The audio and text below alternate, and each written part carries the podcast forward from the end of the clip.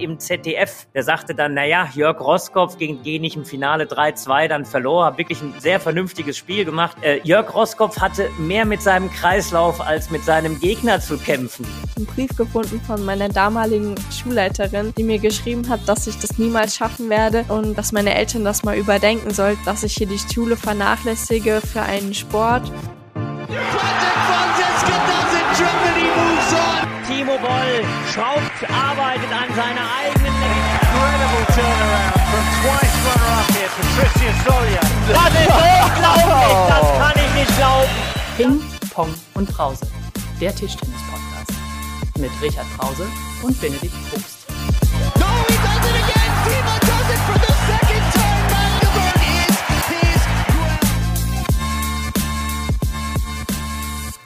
So, herzlich willkommen zu eurer Tischtennis-Show der Herzen zur Folge Nummer 28. Ja, zwischen den French Open und den deutschen Meisterschaften und heute natürlich auch wieder mit dabei unser Tischtennis-Papst, Richard Brause, der Zweite. Stimmt das? Der zweite, wie kommst du da drauf? Hast also, du mir nicht mehr erzählt, dass dein Vater auch Richard hieß und dein Großvater auch? Oder ja, das, war das ist eine, eine lange, lange Geschichte. Also tatsächlich bin ich nachweislich mindestens der vierte, wenn nicht sogar der fünfte in dieser Brause-Familie. Wir sind ein bisschen langweilig. Wir haben uns immer nur Richard als Vornamen einfallen lassen. Und äh, ja, ich habe dann gesagt, so ein bisschen mit der Tradition muss man brechen, aber sie trotzdem aufrechterhalten. Also mein Ältester, der heißt Robin Richard. Haben wir gedacht, machen wir mal eine Doppelung der Rs. Also wir waren da zumindest mal ein bisschen kreativer unterwegs. Ja, das äh, stimmt. Apropos unterwegs, du warst auch bei unseren Freunden vom äh, Podcast Plattenblausch unterwegs. Äh, Habe ich gehört, in ihrer Jubiläumsfolge hattest du äh, die Ehre, der Geburtstagsgast zu sein. An dieser Stelle natürlich auch nochmal herzlichen Glückwunsch an unsere, ja, wie soll man sagen, Partner im, im Geiste, unsere Podcast-Kollegen zu ihrer 50. Folge. Und äh, ja, du bist mir ein bisschen fremd gegangen, oder? Naja, ich habe gedacht, wenn du im Urlaub weilst, was liegt es näher, bevor ich hier Podcast-Entzugserscheinungen bekomme, als eben diese wirklich nette Einladung von Erik und von Lennart anzunehmen. Also fand ich äh, mega spannend und äh, ja, da müssen wir uns mal in einem der nächsten Folgen übernehmen, überlegen, wie wir das mit einer Gegeneinladung machen. Ich finde das ja ganz spannend, wenn man sozusagen so sich gegenseitig nochmal so ein bisschen ähm, ja, zu neuen Höhen aufschwingen lässt. Also war eine, war eine spannende Geschichte. Ich muss sagen, ich war in einem Augenblick froh, dass ich nicht äh, bei Erik und Lennart vor Ort war. Ich hätte ein bisschen Respekt gehabt, dass deren Katze mich vielleicht attackiert hätte. Die war ja ein Protagonist dieses, äh, dieses Podcasts, aber bis auf das Miauen und Maunzen habe ich da zum Glück nichts weiter abbekommen. Aber ja, war eine ganz unterhaltsame Geschichte. Ich hoffe, allen Hörern hat es auch ein bisschen Spaß gemacht. Ja, und wir machen auf jeden Fall mal was zusammen. Also die Gegeneinladung findet hiermit nochmal offiziell statt und ähm, wir schauen mal, wie wir das äh, hinbekommen, ähm, da eine Co-Produktion zu machen. Ähm, ich gucke mal auf mein Zettelchen. Wir haben noch was von, äh, von der letzten Folge offen, nämlich äh, den ja halben Cliffhanger, nämlich äh, du wolltest uns noch erzählen, was es mit den legendären Initial Points auf sich hat. Ja, und es ist leider nur ein halber oder Drittel äh, äh, Cliffhanger. Mittlerweile ist es ja vielleicht schon auch so ein bisschen intensiver bespielt und durchgesickert worden. Ähm, ja, die Weltrangliste ist sozusagen dabei, sich zu reformieren. Und als erster Schritt äh, ist dann tatsächlich neben eben so ein paar Sachen, das ist ein neues Splitdown, also wer kriegt welche Punkte für welche Runden eben gibt. Das gibt's ja schon länger, aber das, was am Ende jetzt so eine ganz große Auswirkung gehabt hat, äh, und es ist deswegen eigentlich nur ein halber Cliffhanger, weil ich glaube, es ist schon wirklich in vielen Kanälen bespielt worden, ist das der Wegfall der Initial Points, also die Punkte, die irgendwann mal die einzelnen Spielerinnen und Spieler in der Weltrangliste erspielt haben die sind weggefallen. Nun, äh, warum ist das so, äh, so, so, so groß in den Auswirkungen? Früher hatte man Generation, also ich sag mal Jahrgänge 2017, 18, 19, viel mehr Punkte, die man erspielen konnte. Und diese Punkte haben alle Spielerinnen und Spieler sozusagen immer mitgenommen. Das hat dann dazu geführt, mal einfach ein, ein, ein Beispiel von, äh, von Anton Kallberg zu nehmen, mal weg von den Deutschen, der ja wirklich eine, eine sehr, sehr gute, auch international eine sehr gute Saison gespielt hat, aber der hatte überhaupt keine Chance, ähm, nach oben zu kommen, weil die alten Initial Points in Deutschland, der Dang Chu als Beispiel oder viele andere, äh, ist ja, haben ja auch davon profitiert. Aber diese alten Punkte, die waren so dominant und auch in der Anzahl so groß, dass dann Spieler, die quasi nur in den letzten zwei Jahren angefangen haben, besser zu spielen, keine Möglichkeit gehabt haben, so richtig nach oben zu kommen. Ja, und nachdem die Initial Points weggefallen sind, äh, hat sich jetzt, ich will nicht sagen, die Spreu vom Weizen getrennt, aber eben es ist tatsächlich so, dass jetzt nur noch die Punkte der letzten zwei Jahre in der Weltrangliste involviert sind. Und ja, das hat die ganze Rangliste schon gehörig durcheinander gewürfelt und gab einiges an Bewegungen. So, da haben wir das auch geklärt, falls sich noch jemand fragt, warum es vor ein paar Wochen so viel Bewegung in der Weltrangliste gab. Ähm, die Initial Points waren mitunter dafür verantwortlich. Wir haben heute wieder einen Gast, Richard, und ich glaube, wenn ich mich richtig entsinne, ist es auch der jüngste, den wir jemals in unserer langen Historie des Podcasters hatten. ähm, sie ist fünffache deutsche Meisterin im Einzel, im Jugend- und Schülerbereich. Sie war dort auch Europameisterin mit dem Team und im Doppel. Sie hat das Europeus Top Ten schon gewonnen, spielt in der ersten Bundesliga der Damen, spielt auch beim Kommentieren mindestens äh, in der ersten Bundesliga und äh, sagt von sich, dass sie keine Langeweile mag. Und ich hoffe, lieber Richard, ähm, sie wird sich bei uns ähm, heute nicht langweilen. Liebe Sophia Klee, Sophia, schön, dass du dabei bist. Herzlich willkommen. Ähm, wir, wir sind guter Dinge, dass wir dich heute gut unterhalten oder du uns.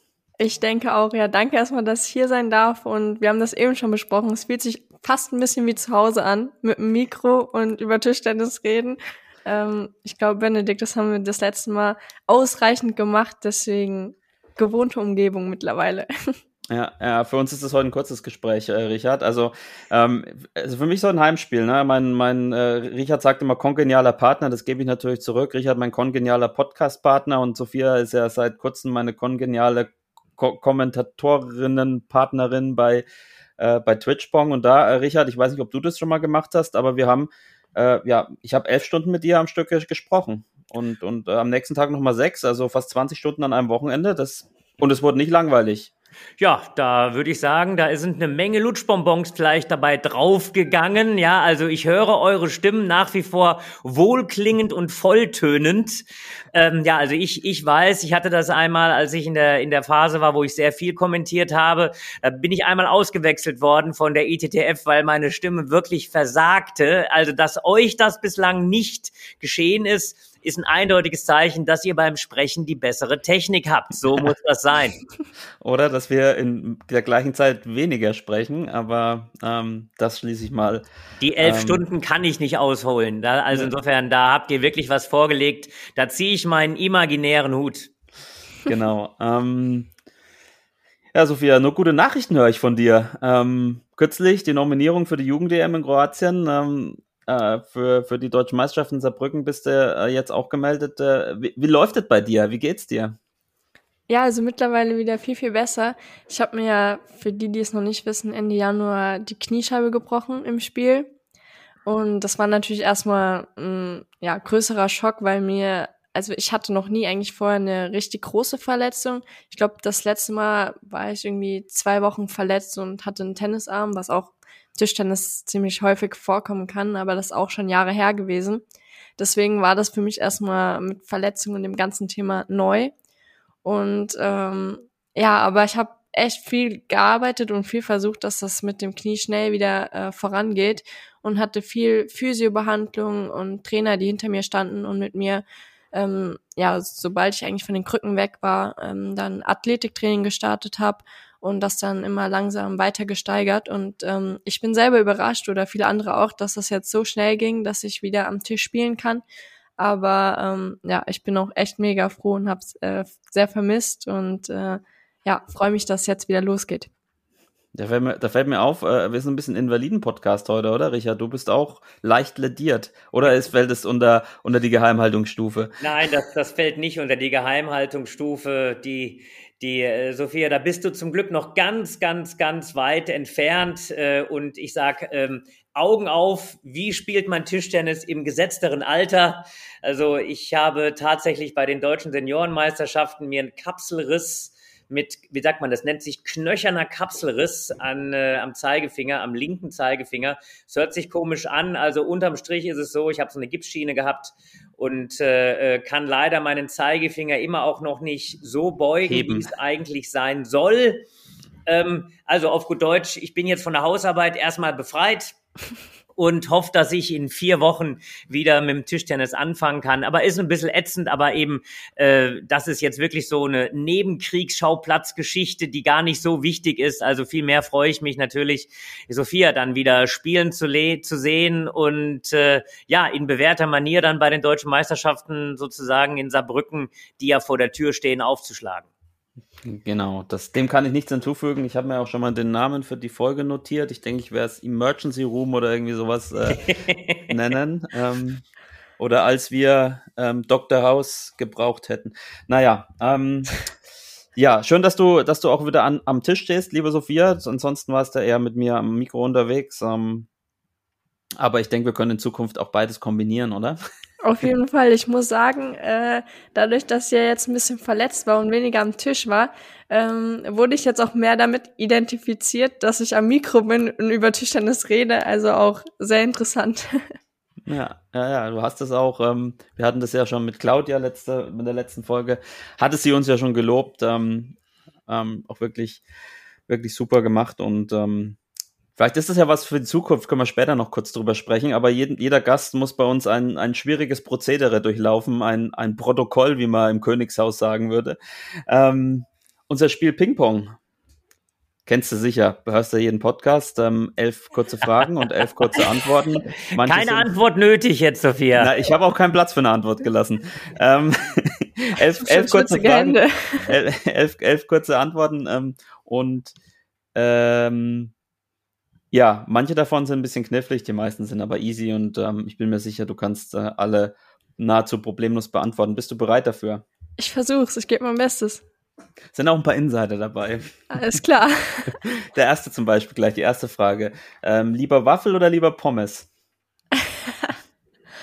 ich kann nichts anderes als Waffel sagen, aber eigentlich Pommes. Ich bin gar nicht der Waffeltyp, also ja. eher Pommes. Süßkartoffelpommes.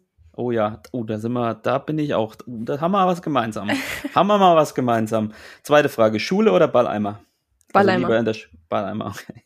Mit diesem Promi würde ich gerne mal ein Doppel spielen. Oh, ähm, boah, das ist schwer. Vincent Weiss. Mein größter Erfolg. Mm, Europameisterin. Darin bin ich absolut talentfrei. Oh. Hm. Ich kann gar nicht zeichnen oder sowas. Also malen eher nicht so. Haben wir auch was gemeinsam. Mein Vorbild. Also kann alles sein. Muss nicht Tischtennis, kann aber. Ja, ist schwer. Also, weil man immer als Tischtennisspieler oder als Sportler in einer speziellen Sportart immer so auf Tischtennis äh, fixiert ist. Aber ähm, ja, ähm, viele Großen, also Timo Boll, Dirk Nowitzki, von denen, ich glaube, da kann man sich überall was abschauen und äh, ja, nicht nur sportartspezifisch, sondern auch, wie die umgehen damit und ja. Wenn ich einen einzigen Wunsch frei hätte, dann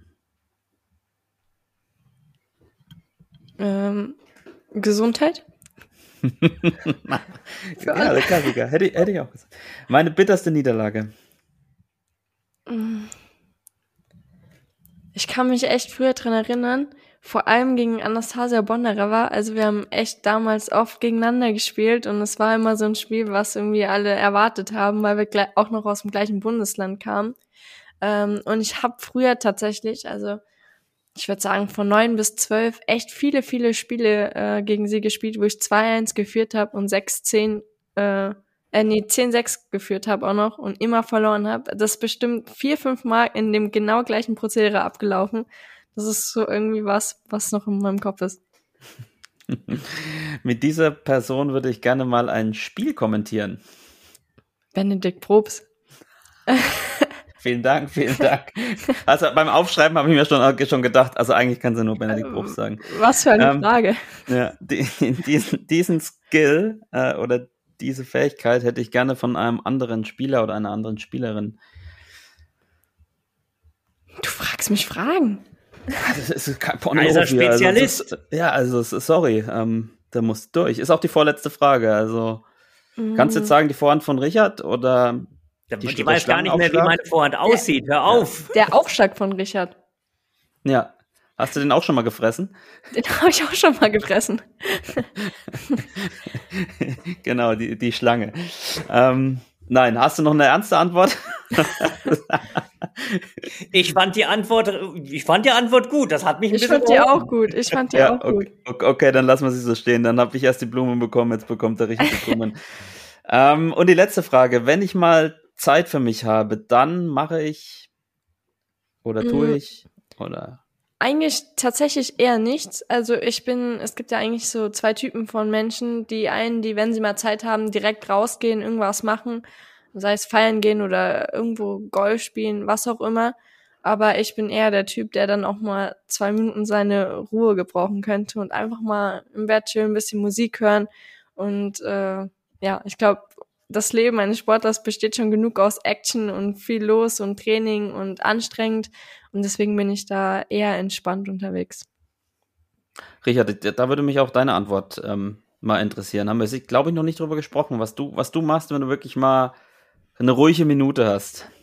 Tja, Liest du ein Buch oder ist brühst eine, du dir einen Espresso ist, oder? Also ist eine, ist eine gute Frage. Wenn ich eine ruhige Minute habe, dann stimmt irgendwas nicht, oder? Dann stimmt irgendwas nicht, ganz genau. Dann ist irgendwas falsch. Dann gucke ich erstmal verzweifelt auf mein Handy, wie keine Mail eingegangen, was ist da los? Aber tatsächlich, wenn ich äh, äh eine ruhige Minute habe, das äh, ist, glaube ich, so ein bisschen so eine Altersgeschichte. Äh, dann äh, entdecke ich langsam, aber sicher ganz spießig ähm, meinen grünen Daumen im Garten. Ganz witzig. Oh. Ja, also äh, ich darf, das, das muss ich jetzt, also du hast mir ja diese, diese, diese Vorlage gegeben. Also letztes Jahr, da war mein persönliches Highlight außerhalb der, des, des Sports, dass ich ein Bienenhotel bei mir etabliert habe ähm, mit der roten Mauerbiene. Und die rote Mauerbiene ist tatsächlich geschlüpft. Das sind Solitärbienen. Ja, und ich hatte mich dann also schlau gemacht, weil meine Familie hat gesagt, bist du wahnsinnig, Bienen im Garten, hochgefährlich und die machen keinen kein Honig. Was ist da los? Habe ich mich genau informiert. Also die rote Mauerbiene, für alle die, die zukünftig sich mit Bienen auseinandersetzen wollen, äh, die haben das Aggressionspotenzial von Mahatma Gandhi. Das habe ich mir direkt so gemerkt und angelesen. Sind wirklich hübsche Tiere. Ich hatte sie letztes Jahr im Garten, dieses Jahr noch nicht. Ich hoffe, sie kommen wieder. Also Grüße gehen raus an die rote Mauerbiene. Ja, da kann ich auch noch eine kleine Anekdote von vor meinem Urlaub erzählen. Ich hatte nämlich in unserer Gartenhütte hatten wir sieben Wespennester und ein Hornissennest und dann habe ich halt, weil ich ja ähm, weil ich ja sehr pflichtbewusst bin, habe ich dann so eine Frau vom Naturschutzbund angerufen und die kam dann mit ihrem Schülerpraktikanten und hat die dann alle ähm, ja, weggemacht, diese Wespennester und diese, das, dieses Hornissennest, es war eine Hornisse, die hat da drin gelebt, ein Riesending, eine Königin und dann hat die mir halt so ein paar Sachen erzählt mit diesen Wespenstämmen und wie die leben und wie die dann abgestoßen werden, die Königin, die gründen dann, wenn sie Bock haben, ein neuen, neues Reich und was weiß ich was. Das ist mega interessant. Ich habe dann auch gleich mal geguckt, ob es da Bücher zu gibt, um mich da weiter zu informieren. Also äh, auch Wespen äh, und, und Hornissen sind ja auch, auch, die haben ein extrem schlechtes Image. Das sind ja, ja ganz friedliche und auch wichtige Wesen für, ähm, für unsere Flora und Fauna. Und äh, ich bin da, bin da auch großer Fan. Ich muss mich da auch mal einlesen. Bienen ist ja auch sowieso faszinierend ähm, mit ihren Völkern und so. Also ja, jetzt reden wir über Bienen und Wespen und äh, äh, eigentlich wollen wir über Tischtennis reden. Also äh, ja, das macht doch unseren Podcast aus. Aber ich bin mir sicher, du hast jetzt gleich die perfekte Überleitung. Ähm, ja, habe ich sicherlich, denn ähm, wer äh, Top-Tischtennis sehen will in den nächsten Wochen, der sollte unbedingt ähm, beim Ticketverkauf zustechen. Das ist perfekt. Sophia, hast du schon mal eine bessere Überleitung gehört? Das ist wirklich Benedikt, stark. Das ähm, ist wirklich stark. Und, Benedikt ähm, Probst, nichts sticht besser. Guck's dir an. Nicht, äh, genau, genau. Äh, nein, ich würde gern, ähm, die deutschen Meisterschaften stehen vor, vor der Haustür, 25. 26. Juni in Saarbrücken. Ähm, es sind die 90. Also ein kleines, äh, kleines Jubiläum und äh, es gibt auch noch Tickets, ähm, sind schon einige verkauft, gibt aber noch ein paar, ähm, wer sich dafür interessiert, ich sage schon mal die Adresse, die werde ich noch zwei, dreimal heute sagen, www.tt-dm.de. Ähm, und ja, Sophia ist dabei, haben wir schon kurz gesagt. Ähm, freut mich sehr. Ähm, hast wahrscheinlich selber gar nicht, gar nicht unbedingt so zu 100% damit gerechnet. Richard ist auch dabei, natürlich als Sportdirektor, am Sonntag auch als ähm, Kommentator. Ähm, es sei auch gesagt für alle, die nicht live dabei sein können, dass die deutschen Meisterschaften dieses Mal so umfangreich übertragen werden wie ähm, noch nie zuvor. Am Samstag werden vier Tische gestreamt, am Sonntag natürlich zwei und ähm, die zwei Haupttische auch mit mit Kommentaren und mehreren Kameras und äh, mit allem drum und dran. Also ähm, wir werden ähnlich gut aufgestellt sein wie bei Twitchpong. ähm, nur auf Sophia und mich müsst ihr verzichten, beziehungsweise ich mache vielleicht ein paar Interviews als rasender Reporter. Sophia kommt hoffentlich ins, äh, ins Einzelfinale und hat gar keine Zeit, ähm, irgendwas neben dem Tischtennisturnier zu machen. Ähm, ich würde euch mal beide fragen, was so allgemein, was ist euer, euer DM deutscher Meisterschaftsmoment? Ähm, Bei Sophia fallen mir ein, zwei ein, muss ich sagen. Ähm, fangen wir mal mit Richard an. was ist so dein Moment bei deutschen Meisterschaften? Du hast viele ja auch, auch ähm, gespielt. Ja, also ähm, ich muss sagen, ich muss, ich muss so ein bisschen differenzieren, so einmal natürlich in diese, in diese Zeit als, als Spieler, äh, wo äh, eine, ne, ne deutsche Meisterschaft für mich damals äh, ähm, ja immer was Spezielles war. Ich bin oft äh, gescheitert, äh, oft relativ früh gescheitert und ich weiß, es ist immer so um meinen Geburtstag herum im ersten Märzwochenende beziehungsweise kurz vorher. Und ich weiß nicht, wie oft ich frustriert im Auto gesessen habe. Und äh, ja, und ich habe dann tatsächlich etwas später die Kurve ganz gut bekommen. Also mein Spieler persönliches Highlight ist sicherlich 93 äh, das Finale in Münster gewesen. Ähm, aber äh, natürlich habe ich da auch noch eine kleine Anekdote dazu. Das ist damals noch ein bisschen intensiver im ZDF ähm, gezeigt worden. Und ich war natürlich stolz wie Oscar da im Finale zu sein, habe dann also auf das auf den Bericht gewartet. Und ich weiß nicht welcher Kommentator es war, der sagte dann, na ja, Jörg Roskopf gegen Genich im Finale 3-2 dann verlor, habe wirklich ein, ein, sehr vernünftiges Spiel gemacht, ja. Äh, Jörg Roskopf hatte mehr mit seinem Kreislauf als mit seinem Gegner zu kämpfen, ja. Also insofern äh, da war ich dann ganz schnell wieder auf den Boden der Tatsachen zurückgeholt worden, aber trotzdem, also das ist äh, ich habe da wirklich wirklich sehr vernünftig gespielt. Das war so die Zeit, wo ich wirklich auch dann äh, Nationalmannschaften äh, ein guter Mannschaftsspieler gewesen bin und das konnte ich dann tatsächlich auch ähm, da in Münster äh, auf den Tisch sozusagen bringen. Ja, und äh, ansonsten haben wir natürlich äh, unendlich viele äh, Momente bei den deutschen Meisterschaften. F für mich nochmal was, was auch sehr emotionales als als Sportdirektor Schrägstrich Trainer äh, sicherlich diese diese diese Abschiedsveranstaltung von von Timo, der zum Glück ja noch weiter international spielt, aber das habe ich für mich ähm, ähm, so als einen speziellen Augenblick gespeichert, diese deutschen Meisterschaften mit all dem, was drumrum äh, äh, war. Ähm, das war schon nochmal was, äh, was ganz Spezielles und, und auch für mich auch so ein bisschen emotional so ein Highlight. Genau, und äh, über 93 hast du ja auch bei den Plattenblauschern geredet. Hast du gesagt, da hattest du einmal das Gefühl, dass du schnell spielst und alles andere um dich herum passiert langsam. Das Gefühl kenne ich auch nur irgendwie genau andersrum. Musste ich sofort ein bisschen grinsen, als ich das gehört habe. Ähm, ja, Sophia, was ist dein Moment? Ich bin gespannt. Ja, also ich glaube, du hast genau die zwei Sachen auch im Kopf, an die ich auch denke. Also einmal an, ich glaube, das war 2017 als ähm, Anastasia Bondareва und ich überraschend ins Halbfinale gekommen sind. Und dann gegen äh, Shanchana und Christine, ich glaube, damals noch Silbereisen gespielt haben. Ähm, das war für uns einfach ein mega Gefühl, da am zweiten Tag noch irgendwie in die Halle äh, reinzuspazieren und äh, sich einzuspielen. Und ähm, ich kann mich auch noch an den Moment erinnern, als dann natürlich am zweiten Tag noch mal ein bisschen mehr Publikum und alles fixierter auf, auf ein beziehungsweise zwei Tische. Und ähm, dann wurde das Publikum halt gefragt, irgendwie für wen sie sind und wen sie supporten. Und eigentlich haben das noch nicht vorher schon kurz geredet, mein, hoffentlich klatscht jetzt keiner für uns, also hoffentlich äh, klatschen welche für uns so. Und ähm, ja, zum Glück war das dann auch so. Also das war schon echt ein Riesengefühl, auch gerade bei uns, bei unserem Alter. Ich glaube, wir waren 13 und 14. Ähm, das war schon echt Wahnsinn, zumal die deutschen Meisterschaften eh immer ähm, sehr besonders sind, was auch das für die Spieler angeht, das ganze, der ganze Service und alles drum und dran, dann meistens immer noch mit der Show vorher, äh, ab Viertelfinale oder Halbfinale mit dem Feuer und das ist schon echt Wahnsinn, auch das Gefühl als Spieler, nicht nur als Zuschauer. Und äh, 2019 das äh, Riesenspiel gegen äh, Yuan Wan, als wir im siebten Satz das äh, 11-9 ähm, gespielt haben und ein Satz war, glaube ich, 23-21.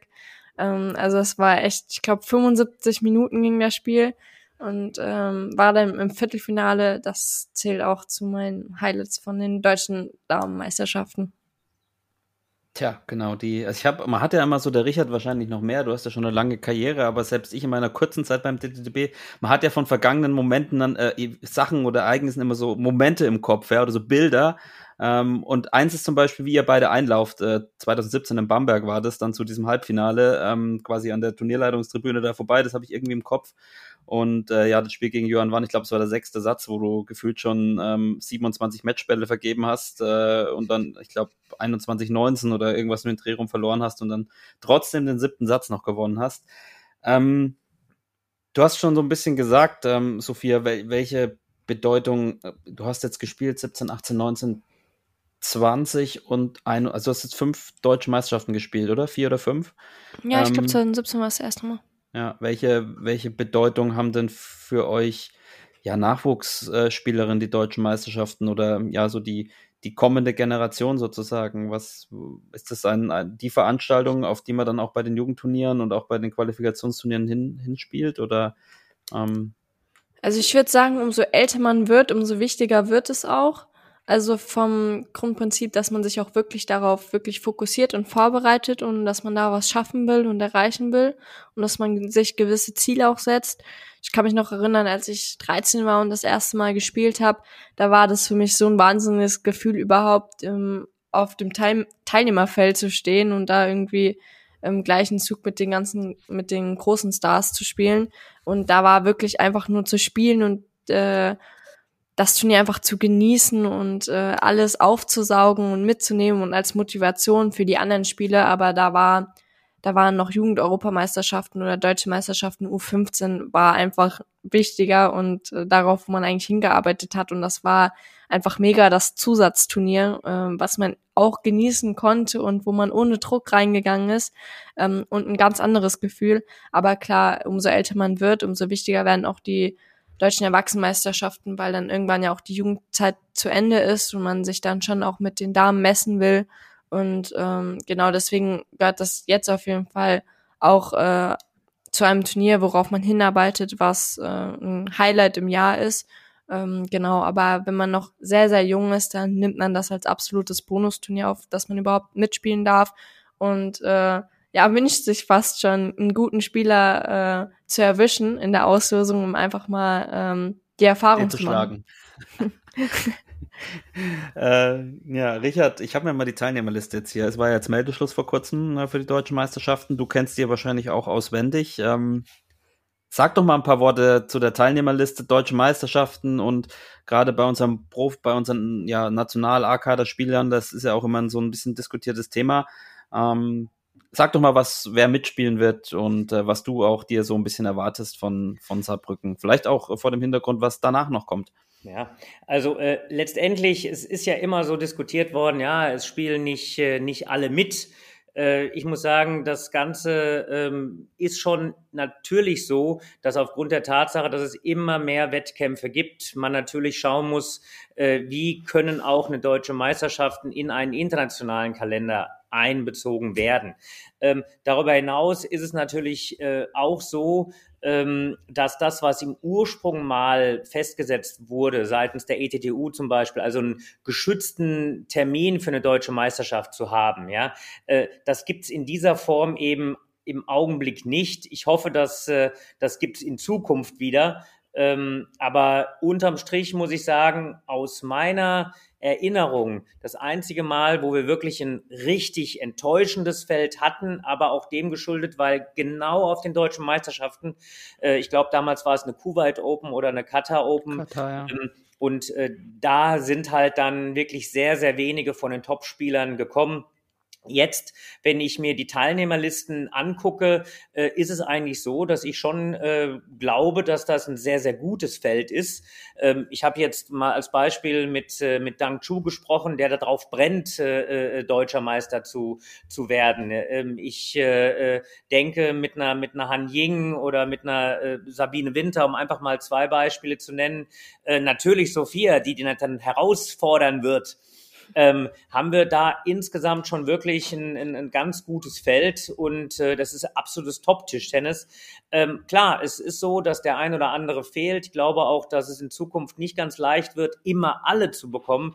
Aber ich denke, dass äh, es dann auch immer eine Möglichkeit ist, für Spieler, die vielleicht nicht direkt im Rampenlicht stehen, so diesen Schritt äh, nach vorne nochmal zu machen. Ich denke zum Beispiel an Auftritte von Kai Stumper oder Cedric Meissner, die wir im letzten Jahr gehabt haben. Oder tatsächlich, äh, ihr habt das große Spiel angesprochen von äh, Sophia gegen äh, Wang Yuan. Ja, das sind dann die Augenblicke, glaube ich, die auch eine deutsche Meisterschaft ausmachen.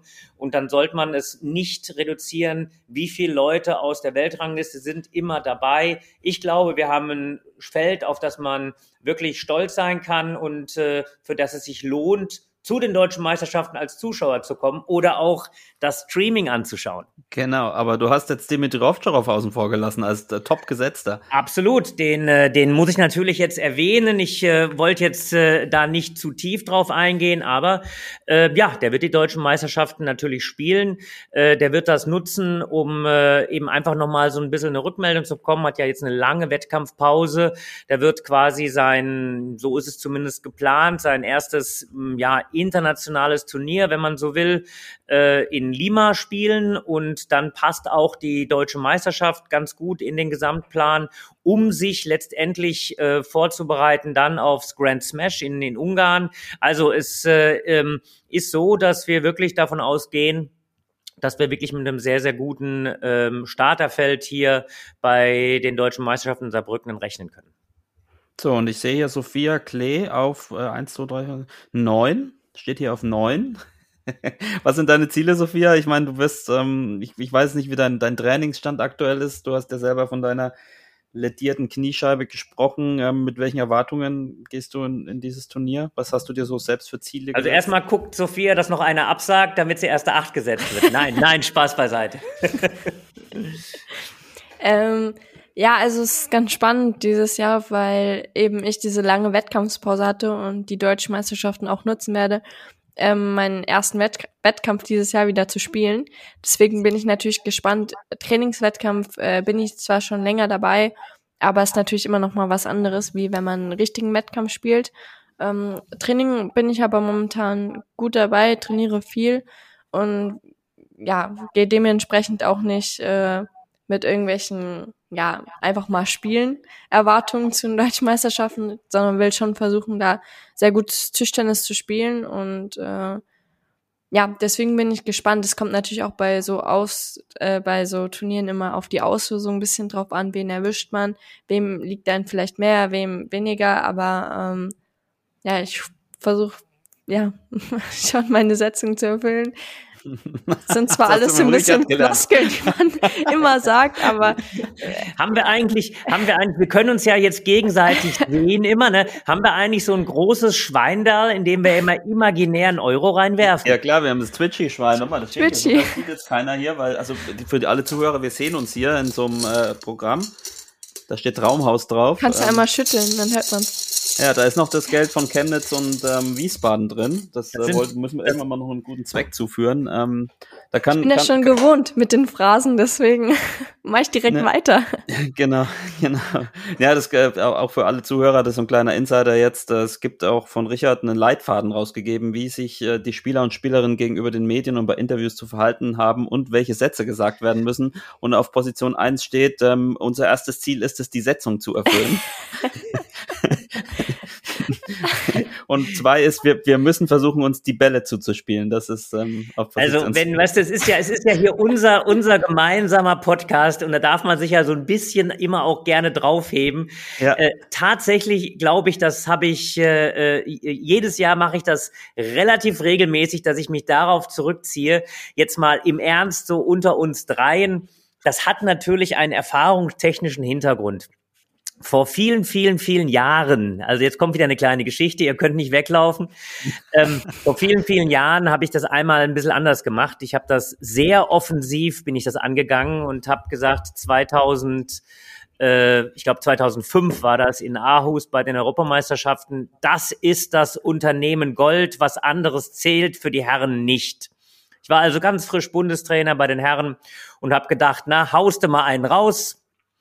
Danach habe ich überlegt, ob ich mich selbst rausgehauen habe, weil wir haben natürlich im Viertelfinale verloren, also nicht Bronze, Silber oder gar Gold, sondern wir sind äh, ganz, ganz früh rausgeflogen. Und äh, ja, dann wird man natürlich mit dieser Aussage im Nachgang konfrontiert. Jetzt muss man sagen, wir haben natürlich zum Glück im Tischtennis, weil Kontinuität ist eine der Stärke auch des DTDB nicht die gleichen Mechanismen wie in ein paar anderen Sportarten, aber mitunter ist äh, eine etwas, äh, äh, ja, ich sag mal, vorsichtige Äußerung äh, auch in den Medien insofern ganz gut, weil ähm, ist auch ein bisschen auch den Medien geschuldet. Das muss man natürlich auch zum Teil aushalten. Aber wenn man mit jeder einzelnen Äußerung, die ein bisschen offensiver ist, dann im Nachgang immer konfrontiert wird, das muss nicht unbedingt sein. Okay, und die Liste ist natürlich auch nur ein Spaß. Äh, jeder darf bei uns sagen, was er möchte, wird maximal im Nachhinein dann gerügt. Genau, also äh, jeder darf sagen, was er möchte, solange es mit dem Sportdirektor abgestimmt ist. Genau, genau. Ähm, naja, ich wollte dich jetzt noch fragen, wer das Rennen machen wird, Richard, aber ich gehe mal davon aus, dass du, du eh, Ich eh weiß, wer das Rennen macht, wird. aber ich sag's jetzt nicht. Okay. Sophia, wer macht das Rennen außer dir? Also wir haben, ich vielleicht, vielleicht nochmal für die Zuhörer, ähm, aktuell bei den Damen, die Top 4 sind ähm, die Han Ying, die Shan Chiaona, Sabine Winter, Annette Kaufmann sind die Top 4 und bei den Herren Dima, Dang Yu, Bennett Duda und Bastian Steger. Ähm, Sophia, möchtest du, möchtest du einen kleinen Tipp wagen, als, ähm, also als, auch als Komment, also als Expertin im Fernsehen quasi jetzt? Soll ich das? Äh, du, das darfst Mach mal, hau raus. Hau raus, ja. Boah, das ist also, es ist nicht so leicht, weil auf der einen Seite ist halt natürlich, wie du eben schon gesagt hast, äh, Dima als Topgesetzter natürlich auch Favorit und auf den man setzt. Und ähm, ich glaube auch, wenn er, wenn er auf dem Niveau spielt, äh, was er spielen kann nach seiner Verletzung, dann glaube ich auch, dass er mit seiner Erfahrung das Ding machen wird. Andererseits muss man aber auch echt sagen, dass die Jungs, die dahinter kommen, jetzt zum Beispiel in Dang, äh, extrem heiß auch sind und äh, ihm das Leben auch sehr schwer machen können und äh, das Ding durchaus auch ziehen können. Deswegen ist es, ja, es ist schwer zu sagen, aber äh, ja, bei den, ich glaube, bei den ähm, Damen ist halt auch, also Nina ist ja jetzt, glaube ich, das wievielte Mal hintereinander? Schon ein paar Mal. Ja. Auf jeden Fall. Ja, auch eigentlich ähm, ein Favorit. Sie spielt auch gut äh, gegen Abwehr. Ist aber, ähm, glaube ich, nicht äh, gemeldet, zumindest steht sie hier noch nicht drauf. Ähm, deswegen. Ah. aber wisst ihr, das ist das spricht für dich, Sophia, dass du so auf dich fokussiert bist. Man muss nicht rechts und ja, links also gucken, das kann man, also ich habe jetzt auch. Echt, ja, was also, man ja, selbst also der Na ich wollte natürlich sagen, der Nachfolger von Nina. Ja, genau, der Nachfolger. ähm, ja, also ich meine, Ying und äh, Nana sind natürlich, also Shanchona sind natürlich ähm, auch sehr erfahren, mehrere Olympiateilnahmen, aber haben auch oft gegeneinander gespielt und ich kann gar nicht so genau sagen, ähm, wie die gegeneinander gespielt haben. Ich glaube, das letzte Mal hat Han Ying gewonnen beim Champions League Finale. Ja, Stimmt hat das? Matchbälle abgewehrt ja. und hat genau, dann am Ende aber es ist immer sehr knapp, deswegen, ich lege mich einfach nicht fest. Ich finde, äh, wir sollten uns alle überraschen lassen. Okay, dann lassen wir uns alle überraschen. Ähm, dann gebe ich auch keinen Tipp ab. Ja, also nochmal, Deutsche Meisterschaften, 25. und 26. Juni ähm, in Saarbrücken in der Hermann-Neuberger Sportschule, so heißt die, glaube ich, eine sehr kleine, aber sehr moderne Halle. Ähm, Lasst uns die alle voll machen mit, ich glaube, 700 Zuschauern, dann wird es ein richtiger Hexenkessel. Ähm, und für alle, die da nicht dabei sein können ähm, oder für die es vielleicht ein Tick zu weit ist, ähm, es wird einen Livestream geben einen sehr umfangreichen, also www.tt-dm.de, da gibt's alle Infos, Karten und Co. Und ja, den Livestream, da wird keiner dran vorbeikommen, ähm, wenn man auf den üblichen Medien von uns ähm, und My Tischtennis unterwegs ist. So, soviel zu den deutschen Meisterschaften. Wir sind gespannt. Wir drücken dir natürlich alle Daumen, Sophia, auch wenn wir neutral sein müssen, ähm, drücken, drücken wir dir alle Daumen. Ähm, lass uns ein bisschen über dich quatschen. Ähm, Du kommst eigentlich gar nicht aus einer ja, klassischen Tischtennisfamilie, würde ich sagen, oder? Also zumindest deine Eltern nicht. Und ich weiß, dass es eine ganz lustige Geschichte ist, wie du zum Tischtennis gekommen bist. Äh, vielleicht kannst du die noch mal kurz erzählen. Ja, also ich habe zwei ältere Geschwister und die sind auch dreieinhalb und fünf Jahre älter, also schon ein bisschen. Und ähm, mein Bruder hat früher Fußball gespielt, wobei ich glaube, zu dem Zeitalter auch noch nicht. Auf jeden Fall hatte das dann parallel gemacht. Und meine Schwester war, glaube ich, beim Kinderturnen. Ähm, und wir haben dann, weil ich geboren bin, war dann irgendwie auch der Platz in der Wohnung ein bisschen eng. Und dann haben wir ein Haus gebaut, 2003. Und ähm, der Mann, der das Geländer bei uns gemacht hat, der war wirklich, wie man das so kennt, in klassischen Tischtennisvereinen, der Mann, der irgendwie den ähm, das Kindertraining geleitet hat und über Jahre und äh, Jahrzehnte das gemacht hat und auch so viele Geschichten schon auf Lager hatte. Und ähm, der hat gesagt, er macht uns das Gelände aber nur, mein Bruder und meine Schwester sind dann da mit drei und fünf äh, Jahren rumgehopst, äh, wenn die Kleinen auch zum Tischtennis kommen. Ich war damals noch auf dem Arm. Und ähm, dann haben das meine Eltern auch so eingelöst. Die sind dann zum Tischtennistraining gefahren und ähm, haben dann tatsächlich auch weitergemacht. Also denen hat das sehr viel Spaß gemacht. Und dann kann man sich auch vorstellen, wenn ich dann irgendwie mit drei dann in die Halle reinspaziert bin, um meine Geschwister abzuholen und die Bälle schon fleißig immer aufgesammelt habe, dass ich dann auch ja mit vier oder fünf, ich wollte eigentlich am Anfang nie Tischtennis spielen, ich habe mich immer sehr geschämt und habe nur zu Hause im Keller gespielt ähm, aber dann haben die mich ein bisschen ausgetrickst und ja, wollten, dass ich was vorzeige und dann bin ich irgendwie doch am Tisch gelandet und äh, ja, habe dann so gestartet. Ja, das ist ähm, auch ganz witzig, vielleicht auch eine Idee für Mitgliedergewinnung an alle Vereine, die jetzt zuhören. Wer Handwerker von euch äh, im Verein hat, ähm, bitte nur noch Aufträge annehmen. Ich meine, ihr seid ja eh sehr gefragt, was, was Handwerkeraufträge betrifft. Nur noch Aufträge annehmen mit der Gegenleistung, dass äh, die Personen auch zum Schnuppertraining ins Tischtennis kommen. Äh, ich denke, das wäre mal äh, eine Idee, äh, um auch weitere La Talente zu finden, oder, Richard? Wir, wir konzentrieren uns immer so auf Talentsichtung und äh, auf die Zusammenarbeit mit den Landesverbänden. Ähm, vielleicht wäre das auch mal ein Weg, oder? Ja, wir gehen, wir gehen, wir gehen ganz, wir gehen ganz neue Wege. Also ja. warum, warum nicht in Kombination mit äh, mit den Handwerkern? Wir rufen die Handwerkerinnung auf und gucken, dass wir da irgendwie das Tischtennis mit reinbekommen. Nein, Spaß, Spaß beiseite. Ich äh, äh, denke schon, dass man immer wieder über Mitgliedergewinnung und jetzt mal weg von den Handwerkern ein bisschen Seriosität ausstrahlend, ja, dass man auch überlegen muss, welche Wege kann man gehen. Für mich ist ein ganz spannendes Feld. Claudia hat es ja in einem unserer letzten Podcasts schon mal so dargestellt. Was ist mit der Idee des Outdoor-Tischtennis? Wobei, wenn ich jetzt hier gerade in Düsseldorf aus dem Fenster gucke, äh, Sophia, regnet's bei dir auch? Guck mal. Bei mir regnet's auch, aber Alles ich glaube, das ist in Düsseldorf äh, häufiger der Fall. Naja, es wäre jetzt überraschend, wenn es bei dir nicht geregnet hätte. ja, ihr seid immer in einem anderen Flügel des Gebäudes. Also. Das ist richtig, aber so groß ist der Flügel dann doch nicht.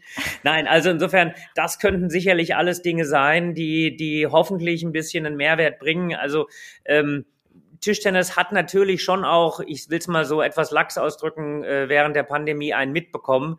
Ähm, vielleicht nicht ganz so extrem wie andere Sportarten, weil wir dann doch zu den Hallensportarten gehört haben, die ein bisschen früher wieder auch aufmachen konnten, aufgrund der Tatsache, dass wir zwar keine äh, kontaktlose, äh, beziehungsweise dass wir zwar eine kontaktlose, aber zum Glück keine kontaktarme Sportart sind. Äh, insofern ging das schon ein bisschen besser, aber die Herausforderung, äh, nach der Pandemie wieder so richtig Tritt zu fassen und äh, Mitgliedern Aufschwung irgendwo hinzubekommen, das ist natürlich äh, in vielen Sportarten so, natürlich auch im Tischtennis. Ja.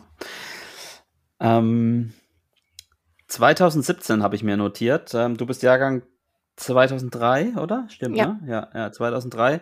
2017 war so ein bisschen dein Jahr, oder? Also äh, warst du ja 14 und ähm, hatten vorhin schon über die deutschen Meisterschaften in, in Bamberg geredet, Debüt und gleich äh, mit, mit Nastja Bondarever Bronze gewonnen. Du hast das Euro, Europe Youth Top 10 gewonnen. Du hast EM-Gold mit, äh, mit Nastja geholt.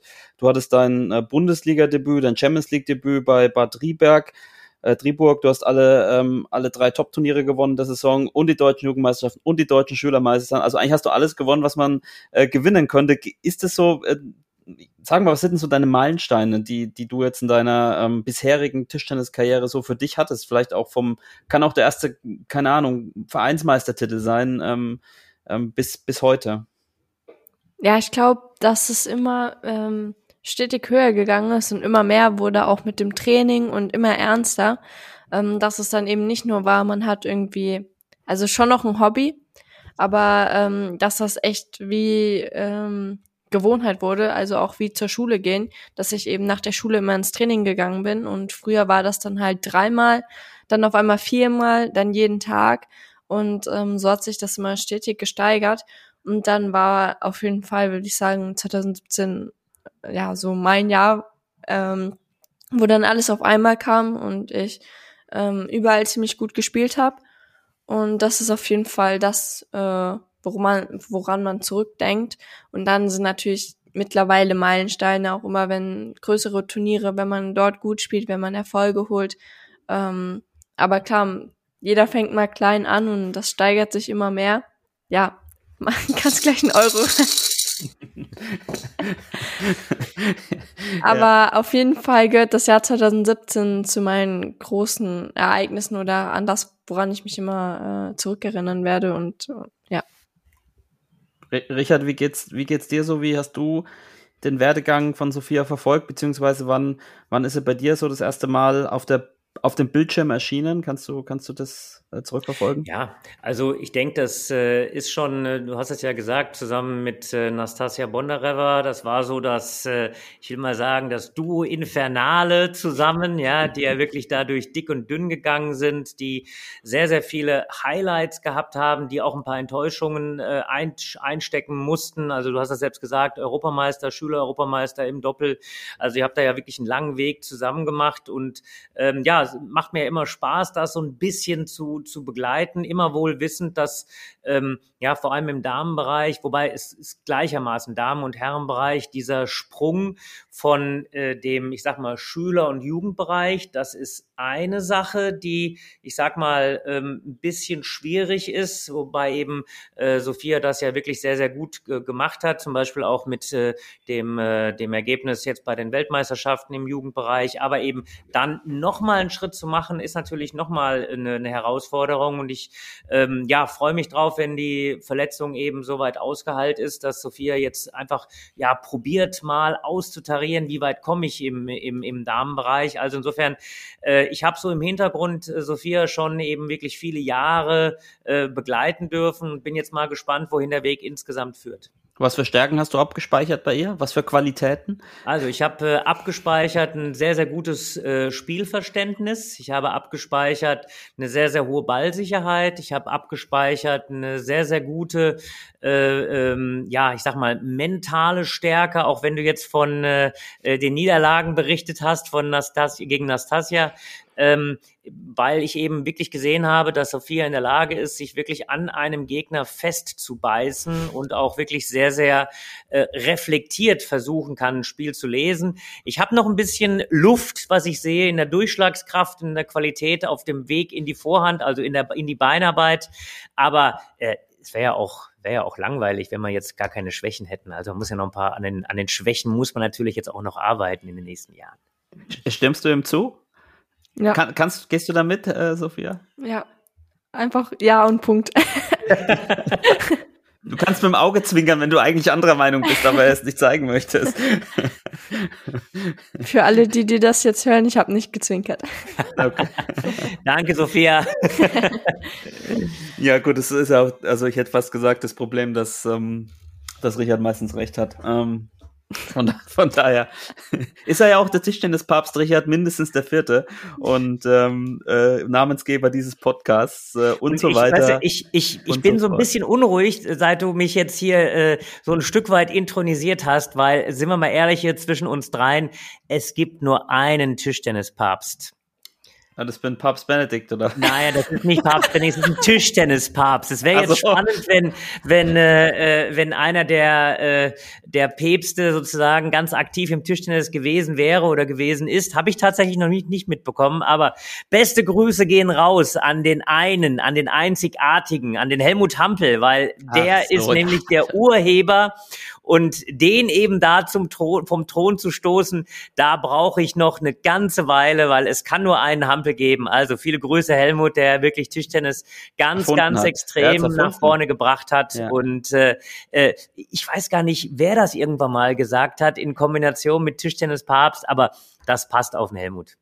Hattest du eigentlich gesehen, Richard, dass ich dich hier bei, bei unserem Aufnahmeprogramm als Richard Löwenherz eingeladen habe? Oder ja, das habe ich, das habe ich wohl gesehen. Also ich lese deine Mails. Also ich bin heute sehr, sehr kirchlich royal unterwegs, weißt du? Also ähm, äh, jetzt Moment, jetzt muss ich wieder zurückfinden. Sakral unterwegs sozusagen. Sakral, Richard, König Richard der Erste. Ihr seid schon ein ähm, gutes Team, muss ich sagen. ja, ja, also alle. Wir können auch zu dritt, ähm, können es auch zu dritt weitermachen. Ähm, ja, aber jetzt habe ich einen Faden verloren. Passiert mir auch nicht so oft. Ähm, ähm, Sophia, warum, warum hat Tischtennis äh, dich, denn ausgerechnet Tischtennis dich so gepackt? Also ähm, klar, mal, du hast es erzählt mit deinen, mit deinen Geschwistern und man kommt da so rein, aber es gehört ja trotzdem dann noch, noch mal die paar extra Prozente dazu, dann dabei zu bleiben und das dann auch, dann auch diesen, diesen Weg zu gehen, Profisportler zu werden. Ähm, warum ist Tischtennis dein Sport?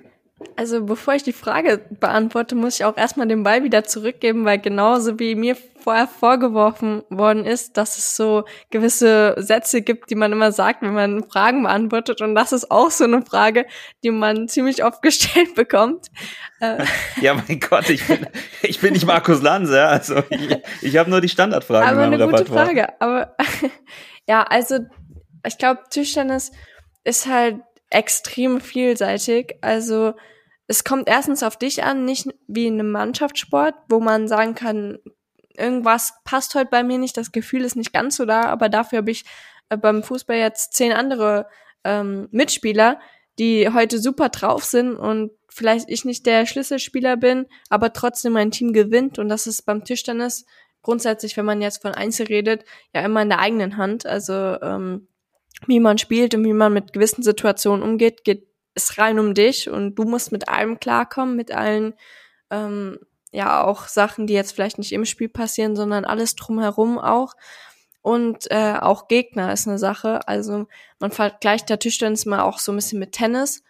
Ähm, aber Tennis haben sie grundsätzlich, sage ich jetzt mal, ohne da den Tennis-Spezialisten zu nahe treten zu wollen, aber ähm, einen ähnlichen Schläger.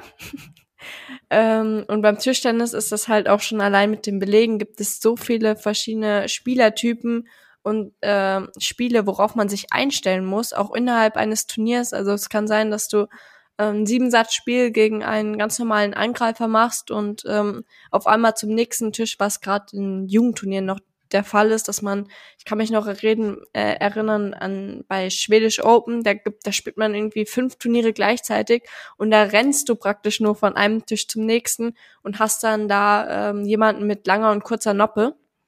Ähm, das macht es einfach den Sport so unfassbar vielseitig und äh, ja, in jeder Sportart kann man nie auslernen, aber ähm, ich finde auch beim Tischtennis muss man sich auf vieles einstellen und ähm, ja viele Spielertypen durchgehen und äh, spielen und trainieren, um wirklich bestmöglichst äh, im Turnier dann auch zu spielen, weil es kann sein, dass du gegen Angreifer gar keine Probleme hast und der beste Angreifer bist, wenn du gegen Angreifer spielst und kriegst dann in der ersten Runde einen Abwehrer.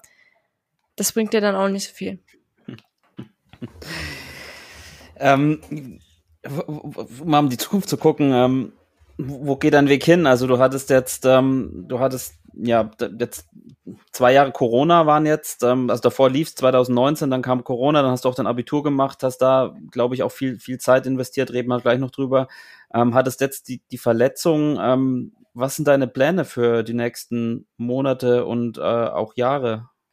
Hast du da schon einen Plan gemacht? Ja, also wie ich das vorher schon mal angesprochen habe, ähm, war das für Tischtennis, gerade wenn man kleiner ist, ist das immer, wird das zur Gewohnheit, dass man das halt macht, dass man halt zum Training geht, wie wenn man in die Schule geht, dass es einfach zum Alltag dazugehört. Aber umso älter man wird, umso mehr versteht man ja auch und hinterfragt sich Sachen, äh, was man eigentlich macht und ob man das machen möchte. Und ich muss echt sagen, ähm, Corona, klar eine Sache, wo dann auf einmal die Hallen äh, geschlossen waren, keine Turniere mehr waren und man praktisch erstmal ins Nichts oder ins Leere trainiert hat und kein Ziel vor Augen hatte, sondern ähm, ja erstmal trainiert hat, um drin zu bleiben, um besser zu werden, aber man wusste nicht genau für wofür und für welches Turnier. Ähm, und jetzt natürlich noch mal eine Verletzung, aber ich habe echt gemerkt, dass ich irgendwie, also dass mir Sport an sich und äh, Leistungssport mega viel Spaß macht, dass ich da echt viel für gebe und viel für trainiere, viel Extras mache, um besser zu werden und ähm, da irgendwie nicht an irgendwelche Trainingszeiten ähm, so richtig gebunden bin und sage, jetzt ist gut für heute, weil heute war nur eine Einheit auf dem Programm, sondern dass ich da auch versuche, immer noch ein bisschen mehr rauszuholen. Deswegen ähm, war eigentlich schon der Plan im Januar durch die Verletzung. Ähm, jetzt aber der Plan, dass wenn ich fit bin, dass ich ähm, ja, probiere da noch, wie Richard gesagt hat, äh, alles zu versuchen, zu gucken, wo der Weg hingeht. Ähm, aber habe natürlich auch mein Abi gemacht, weil es ist ja auch kein Geheimnis, dass Tischtennis nicht mit Fußball, vor allem nicht mit Männerfußball verglichen werden kann. Und ähm, ich glaube, es immer ganz gut ist, wenn man als äh, Frauensportlerin oder im Tischtennis ein zweites Standbein hat. Äh, ich meine, man hat ja auch gesehen, wie schnell das irgendwie gehen kann mit einer Verletzung und von einem auf den anderen Tag kann man praktisch seinen Beruf nicht mehr ausüben. Und deswegen war mir das auch wichtig, dass ich das Abi mache, um einfach auch äh, ja ein zweites Standbein aufzubauen. Aber ähm, ja, das ist auf jeden Fall der Plan. Also ist die Ankündigung jetzt auf jeden Fall mal alles in Anführungsstrichen auf eine Karte zu setzen und richtig Gas zu geben.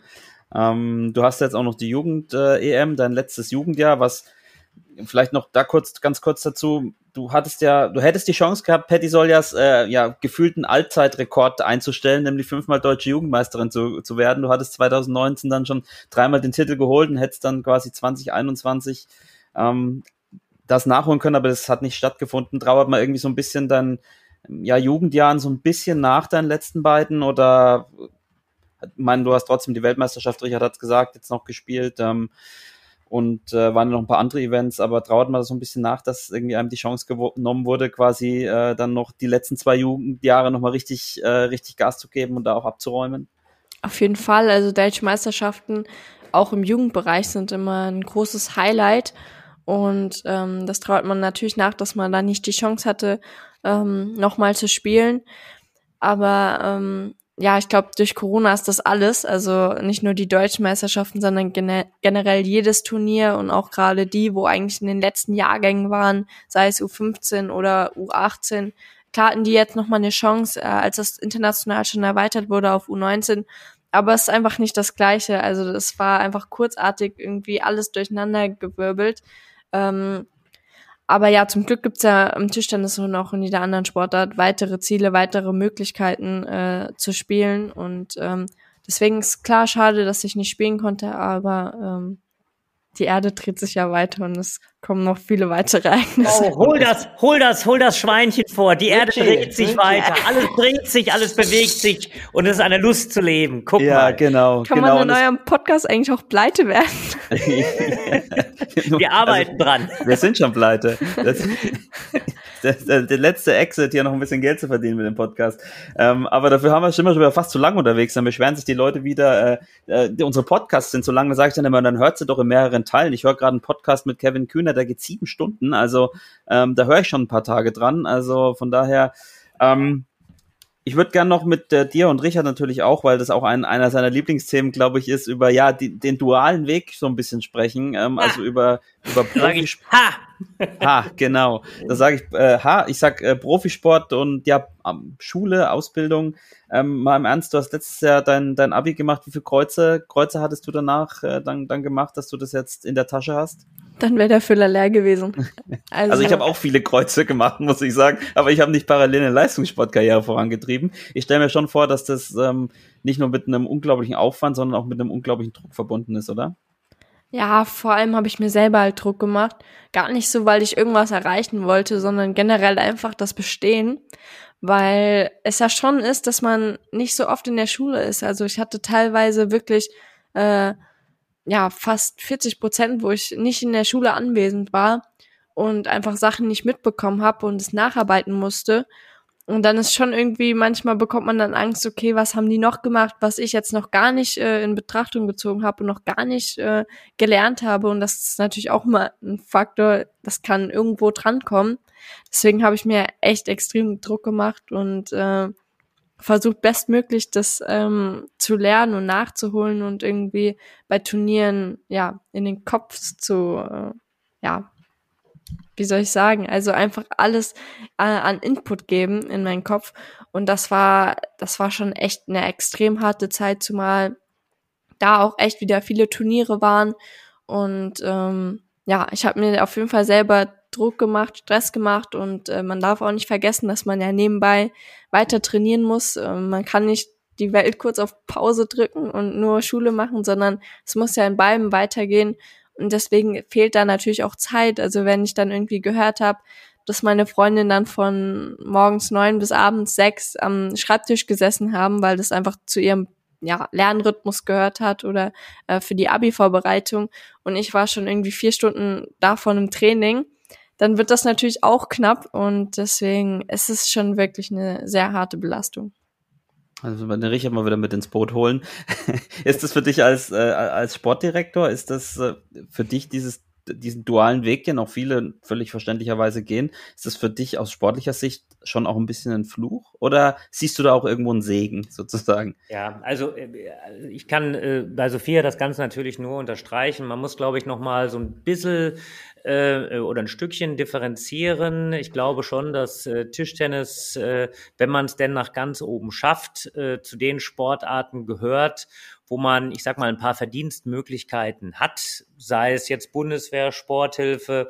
Wir haben ein funktionierendes Vereinssystem, wo, äh, ich sag mal, bei den Herren natürlich deutlich mehr, aber auch bei den Damen ein paar Euro verdient werden. Es gibt die Möglichkeit über die Firmen, also da nochmal ein großes Dankeschön an die verschiedenen Tischtennisfirmen, die sich ja auch ein Stück weit engagieren. Also das ist schon etwas besser als bei vielen anderen Sportarten, aber natürlich absolut nachzuvollziehen dass äh, man sich eben ein zweites Standbein und eine Absicherung schaffen möchte. Überhaupt keine Frage.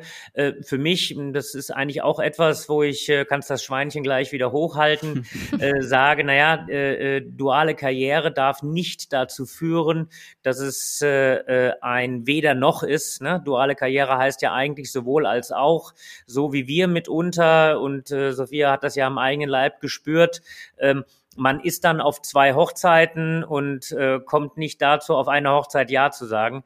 Äh, das ist schon eine Herausforderung, die man da insgesamt hat. Und vor allem eben, wenn man überlegt, dass diese äh, Tischtennis als eine Sportart der langjährigen Entwicklung, der Entwicklung, die wirklich sehr, sehr schwierig ist. Und das läuft natürlich dann parallel mit dieser, ich sag mal, Schulkarriere, den wichtigsten Jahren in der Schule. Das ist schon schwierig. Ich glaube, äh, dass ich mich hier nicht zu weit aus dem Fenster lehne, dass natürlich hier dann in Deutschland das nochmal ja, äh, besser gelöst hätte oder besser lösen. Man hat oder man zukünftig nachdenken kann, wie kann man es besser lösen. Ähm, so einen genauen Königsweg äh, kann ich jetzt auch nicht äh, äh, erkennen. Die Herausforderung ist halt vielleicht, ich sag mal, das gab es in Frankreich, ich weiß nicht, ob es eine, das noch aktuell ist. Äh, in Frankreich gibt es tatsächlich so die Idee, ähm, das wurde auch mal eine Zeit lang ja so durchgezogen, dass man eigentlich für die Top-Sportler gar nicht unbedingt mehr Ferien hat, sondern äh, äh quasi auf die Ferien verzichtet und das dann quasi umlegt äh, auf weniger Schule weil man natürlich keine Ferien mehr benötigt. Und man hat dadurch die Möglichkeit, etwas einfacher in den Schulalltag das Training zu integrieren. Ja, wir haben es ja ein paar Mal schon angeführt. Äh, wenn ich jetzt heute, selbst wenn ich jetzt im Internat bin und ich trainiere dann von, äh, von äh, ich sag mal, halb sieben bis, bis halb neun, weil ich vielleicht die ersten zwei Stunden ähm, von der Schule freigestellt werde und muss dann aber um neun zur Schule hetzen, äh, habe dann bis 14 oder 15 Uhr Schule, muss dann Hausaufgaben machen. Also das ist hart an der Grenze, um dann zu sagen, naja, es kann auch zu weder noch führen. Also da muss man wirklich nochmal ran und überlegen, wie kriegt man das noch ein bisschen besser hin. Ähm, Schulzeitstreckung war ein Thema, bleibt am Ende aber trotzdem die Sache, dass man diese ganze Zeit in der Schule am Ende investieren muss, was natürlich auch sinnvoll ist. Ich will die Schule ja gar nicht in Frage stellen. Aber ja, ich glaube, da müssen viele kluge Köpfe nochmal ran, um zu überlegen, wie kriegt man eine duale Karriere noch mehr mit Leben gefüllt. Also du glaubst dran, dass es auch, ein, auch einen Weg gibt, neben Tischtennis muss gerade im Damenbereich lukrativer werden, dass es sich für ähm, Spielerinnen auch lohnt, zu sagen, okay, ich mache nach der 10. Klasse Schluss und hole vielleicht das Abi später nach, weil ich weiß, ja, äh, wenn ich das jetzt auf also, die Karte setze, kann ich zu einer großen Prozentzahl hingehen. Äh, oder, oder glaubst du wirklich auch, ich meine, Sophia hat sich erklärt, ich meine, der Tag hat nur 24 Stunden. Ähm, vielleicht auf der anderen Seite, wie viel verliert man denn im Zweifel im internationalen Wettbewerb dann auch in diesen vermeintlich wichtigen Jahren an, an Trainingszeit und also kann man das es, überhaupt wieder aufholen? Ja, also es ist, es ist schon spannend. Wir sehen tatsächlich, dass wenn wir uns vor allem mit den asiatischen Top-Nationen vergleichen, äh, im, im Damenbereich ist natürlich der Abstand noch ein bisschen größer, äh, aber im Herrenbereich ist es ja ähnlich. Wir haben ja durchaus immer wieder asiatische Top-Spieler, äh, nicht nur aus China, äh, die für Furore sorgen. Ähm, jetzt ein Harimoto als ein aktuellstes Beispiel, der eben sehr, sehr früh da durchgestartet ist. Ähm, aber insgesamt, wenn ich jetzt auch gucke, welche äh, Entwicklung in dieser sogenannten langfristigen Leistungsentwicklung der Spielerinnen und Spieler, äh, äh wo dann am Ende Deutschland steht, glaube ich, dass wir Vielleicht auch dadurch, dass wir diese, ich sag mal, Schulherausforderungen etwas intensiver haben, als das in anderen Ländern der Fall ist.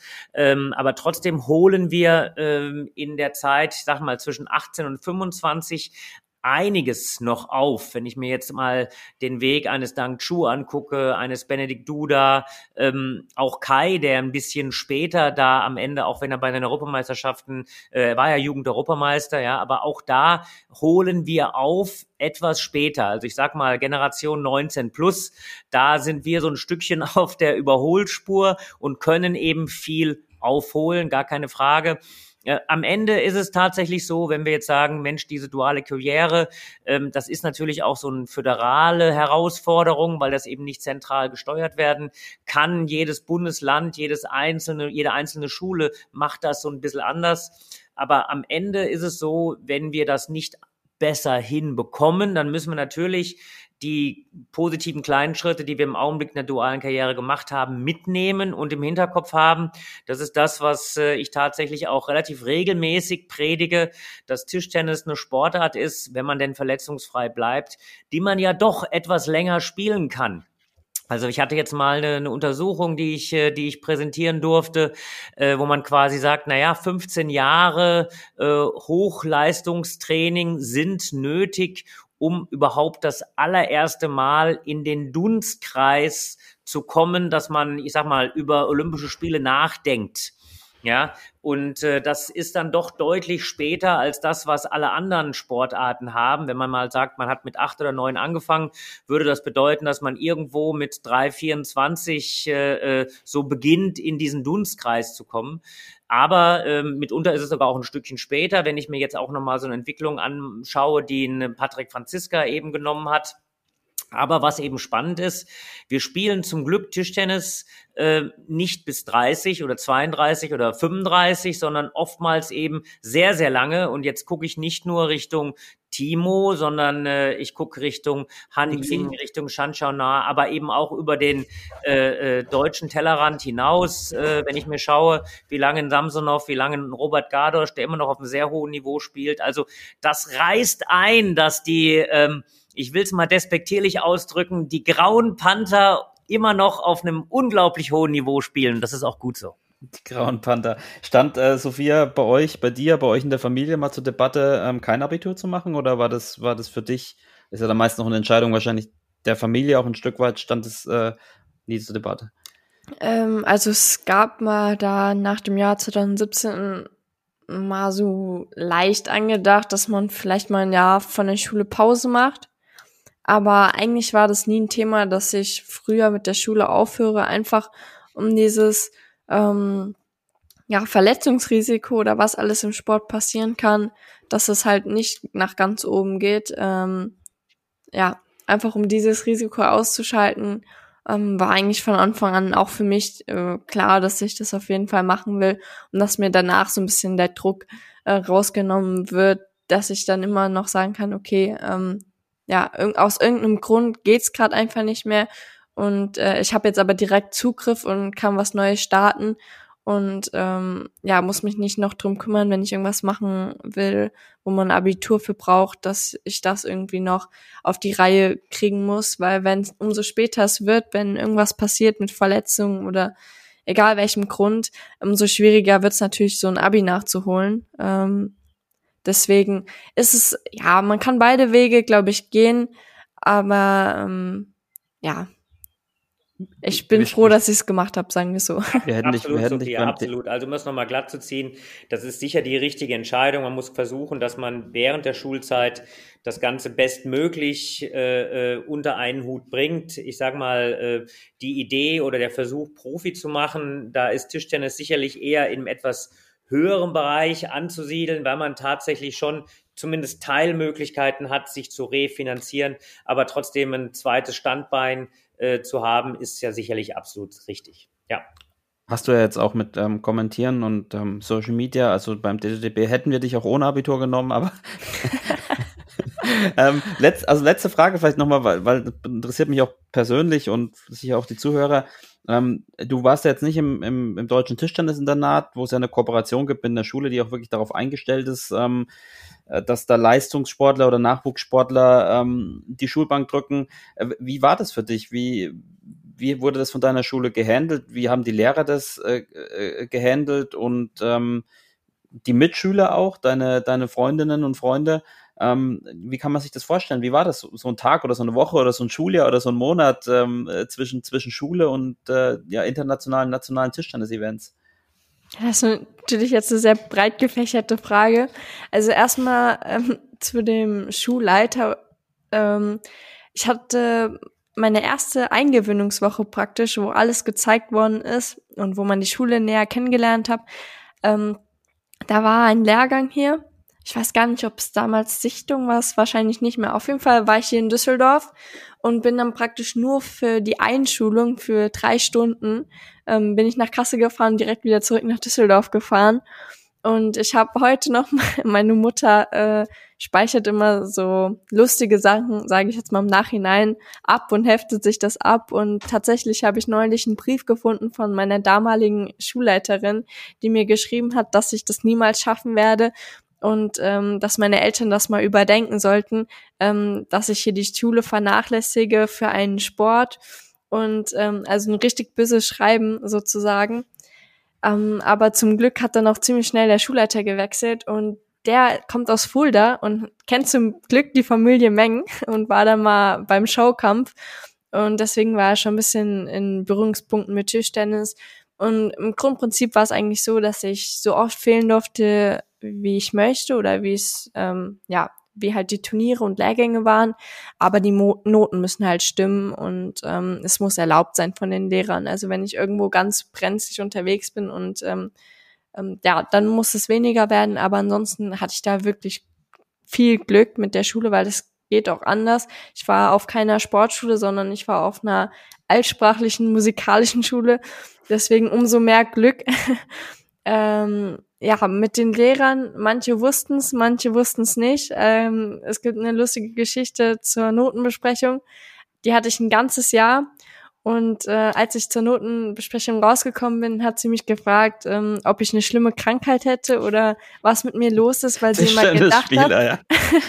dass ich irgendwie im Krankenhaus bin oder nicht zur Schule gehen kann, weil ich irgendwas hab und nicht, weil ich Tischtennis spiele. Ähm, ja, ich bin aber auch ehrlich, ich habe das in der Schule nie groß angekündigt oder wie auch immer. Ich war immer so stumm und habe die Einladung ganz heimlich irgendwo abgegeben. Ähm, ja, und meine Mitschüler, also viele kannten das natürlich dann irgendwann. Ähm, zwei, drei Freundinnen, die kenne ich aus dem Kindergarten und für die war das auch gar nicht, also die haben mich nie irgendwie gefragt, ähm, ob ich mal irgendwann Zeit habe, weil die eigentlich schon wussten, wenn, dann sage ich Bescheid, wenn, wenn mal irgendwas passt im Terminkalender. Aber ähm, ja, die kannten mich einfach von Anfang an und dann ging es immer nur, wenn ich irgendwie wieder reinspaziert kam, Montagmorgens, äh, ah, du bist auch wieder da. Wie lange? Zwei, drei Tage und ähm, ja, also irgendwann kennt man das halt, man ist es gewohnt aber klar, also wirklich gerade mit der Schule und dem Schulleiter muss man echt Glück haben. Es gab da auch andere Fälle, wo dann auf einmal gesagt wurde, ja, die kann ich zum Lehrgang, weil die Schule das nicht zugelassen hat. Ähm, das ist natürlich hart und da muss ich echt sagen, hatte ich echt viel Glück, dass mir da so viel Freiraum gelassen worden ist und ähm, ich eigentlich überall ähm, hin durfte. Sehr schön. Ähm, Letzte Frage dazu, Sophia. In, Im Rückblick hättest, hast du da, was würdest du dir vielleicht wünschen, was da besser laufen könnte? Richard hat gerade schon das ziemlich ausführlich besprochen. Was wären aus deiner Sicht ja, Verbesserungsvorschläge, wie man das einfacher machen könnte für, für ja, solche jemanden, die das so handhaben, wie du das gemacht hast? Ich glaube, bessere Aufklärung über Leistungssport. Also was ich immer so in den Gesprächen dann mitbekommen habe, dass viele einfach überhaupt null Ahnung haben, wie Leistungssport abläuft und ähm, ja, wie das alles, wie man das alles mit der Schule kooperieren kann. Weil ja, es kann nicht sein, dass man irgendwie auf dem Lehrgang ist oder auf dem Turnier, was, ich weiß nicht, zum Beispiel jetzt die Jugendweltmeisterschaften in Thailand und ich musste mich irgendwie noch auf drei Klausuren vorbereiten und bin dann praktisch aus dem Flieger ausgestiegen und musste direkt in die Schule fahren, um ähm, eine Klausur nachzuschreiben und habe dann eigentlich praktisch die elf Stunden genutzt und irgendwas mir ähm, da in den Kopf zu prügeln. Aber das sind einfach so Sachen, wo ich einfach noch glaube, dass viele, viele Lehrer, Schulleiter, wie auch immer, ähm, bei den Mitschülern auch, aber bei denen ist ja nicht schlimm, ähm, gar nicht wissen, wie, wie oft man eigentlich trainieren muss, was unter was für einen Druck und Belastung das auch mit sich zieht. Und ja, einfach ein bisschen mehr Verständnis, glaube ich, dass man dann einfach sagt, hey, sorry, ich bin irgendwie gestern um zehn noch aus dem Training gekommen und ich habe es einfach nicht geschafft, diese eine Matheaufgabe zu machen. Ähm, da wird man oft für Sachen, ich sag jetzt mal angeschnaust, für die man eigentlich gar nicht richtig kann, weil man trotzdem nicht wie die anderen Mitschüler ähm, irgendwie den ganzen Tag Zeit hatte und frei hatte, sondern eigentlich den ganzen Tag über unter Dauerstrom stand und ähm, ja dann auch noch sozusagen äh, Anschiss kassiert. Äh, ja, ich glaube, da gibt es einfach ein bisschen Aufklärungsbedarf. Ähm, ja. Aber du ja, hast die Hausaufgaben nie vergessen, gehe ich von aus, oder? Auf gar keinen Fall. Auf gar keinen Fall. Ansonsten einfach die Nummer vom Richard äh, hinterlegen bei, bei der Lehrerin oder beim Schulleiter, dann, dann gibt's erstmal ein, ein schönes Gespräch mit dem Sportdirektor. Ja, ähm, interessantes, schwieriges ja, Thema. Ich hast du was von Naomi eigentlich gehört? Sie hat ja in Chemnitz noch die deutschen Meisterschaften gespielt und Titel gewonnen und hatte dann irgendwie zwei Tage später die Abiturprüfung. Hast du da noch mal was von ihr gehört, ob das gut gelaufen Sehr ist? Sehr gerne gebe ich das jetzt auch noch preis. Also Naomi Prankovic hat tatsächlich ein Abitur von 1,0 gemacht. Ach du grüne Neune. ich, ich versinke im Boden mit meinem In dem Zug sage ich jetzt nicht mein Abischnitt, aber ich kenne deinen.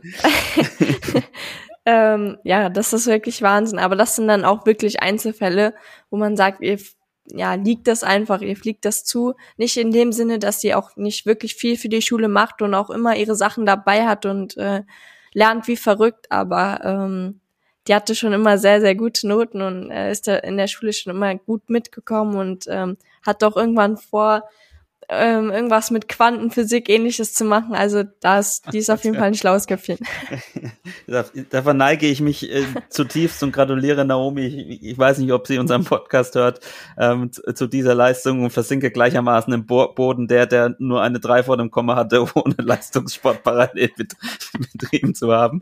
Also von daher ähm, äh, sensationell. So, zum Abschluss. Wir haben noch ein paar Fragen über Instagram bekommen. Ähm, Sophia, die teilweise haben wir die auch schon abgearbeitet, ähm, sind auch nicht so viele. Und zwar die erste ist äh, von No Name 9. Wie viel Geld bekommst du durchs Tischtennis spielen? Bist du so transparent oder ähm, vielleicht die Frage ein bisschen motiv qualifiziert? Wie, wie setzt sich das zusammen?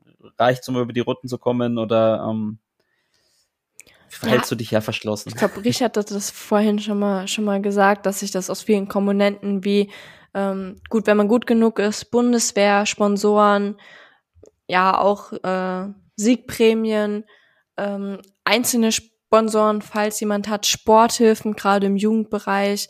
Ähm, es gibt so Verein, auch ein wichtiger Grund natürlich. Ähm, aber es gibt so mehrere Quellen sozusagen, ähm, wo das zusammenfließt. Und umso besser man ist, umso mehr kommt natürlich bei rum. Und äh, wie Richard vorhin auch schon gesagt hat, ähm, beim Tischtennis kann man sich eigentlich gar nicht so sehr beschweren, wie jetzt vielleicht noch in ähm, Sportarten oder ja, noch extremeren Randsportarten. Ähm, Im Tischtennis kann man, wenn man sehr gut ist, auch wirklich äh, gutes Geld verdienen und das als Hauptberuf ähm, machen und sich darauf konzentrieren. Das ist auf jeden Fall schon mal ein sehr wichtiger Faktor und auch ein Ziel, worauf man hinarbeiten kann. Ähm, aber natürlich ähm, ja, ist immer noch, ist das immer noch äh, Sport und man kann sich verletzen und irgendwas passiert. Deswegen auch das zweite Standbein. Aber ich muss echt sagen, dass ähm, Tischtennis zu einer der Sportarten gehört, wenn man wirklich gut ist und zu den Besten zählt, dass man da ähm, nicht nur, wie man das in manchen Dokumentationen sieht, neben äh, irgendwie der besten Fußballspielerin oder dem besten was weiß ich, Randsportadler, trotzdem noch einen Nebenberuf hat, gerade als Frau, sondern das geht im Tischtennis tatsächlich ziemlich gut, aber man muss natürlich dementsprechend auch Leistung bringen und ähm, ja. Genau, Michael 1307, wie finanzierst du dir das Profileben? Eine ähnliche Frage.